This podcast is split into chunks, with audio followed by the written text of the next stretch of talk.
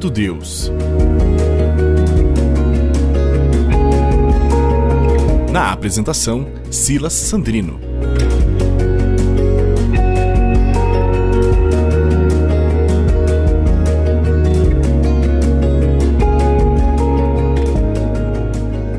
Olá, querido ouvinte, você que nos acompanha, que assiste os vídeos da HCJB, que nos acompanha também nos áudios, Deus abençoe você, a sua vida, e que você possa é, entender a palavra de Deus, absorver e viver a palavra de Deus na sua vida. Nós estamos tratando algumas semanas, alguns episódios sobre as bem-aventuranças.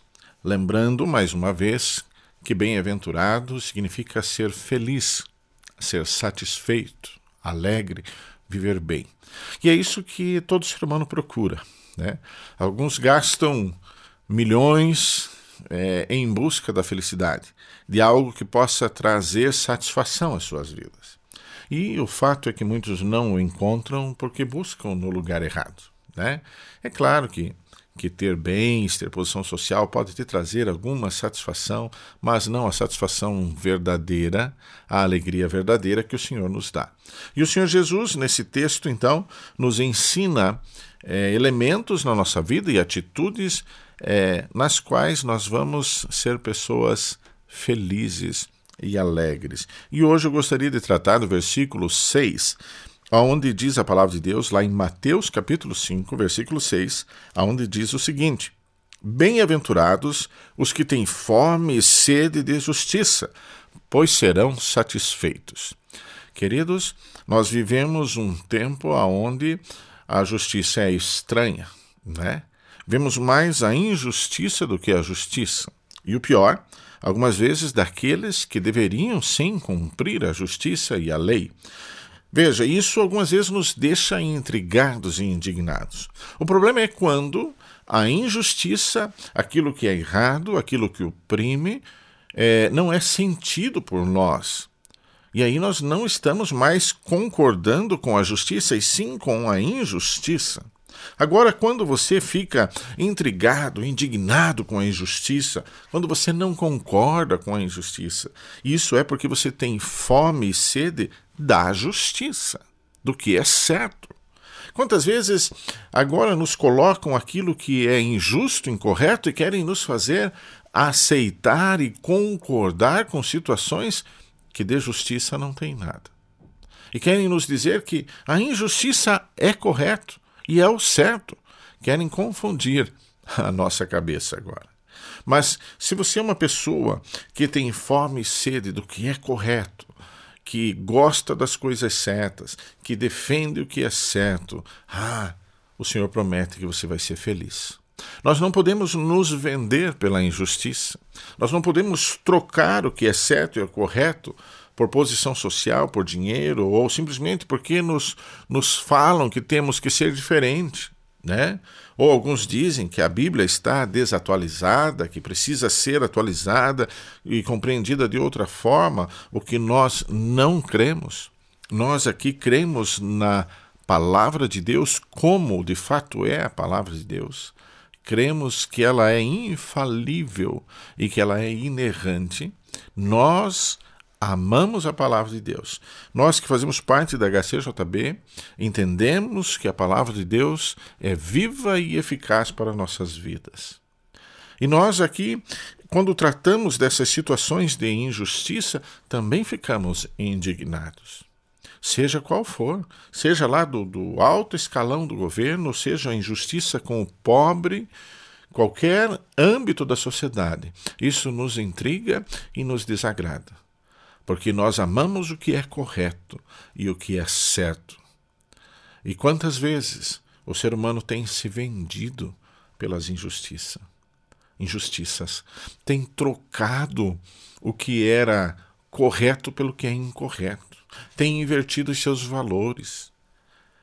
E nós não nos agradamos disso. O Senhor não se agrada da injustiça. O Senhor odeia o que é injusto e o que oprime. E nós precisamos ter fome e sede do que é correto. Agora, por outro lado, como vamos conhecer o que é correto se algumas vezes nós nem conhecemos a palavra de Deus? E uma das fontes, ou a maior fonte da nossa vida, do que é certo ou errado, do que é justo ou injusto, é a palavra de Deus. É você ler, você conhecer, absorver a palavra de Deus. De fato, as leis também, se você for observar, são, no fundo, baseadas na palavra de Deus. E o problema é que muitas vezes as leis não são cumpridas.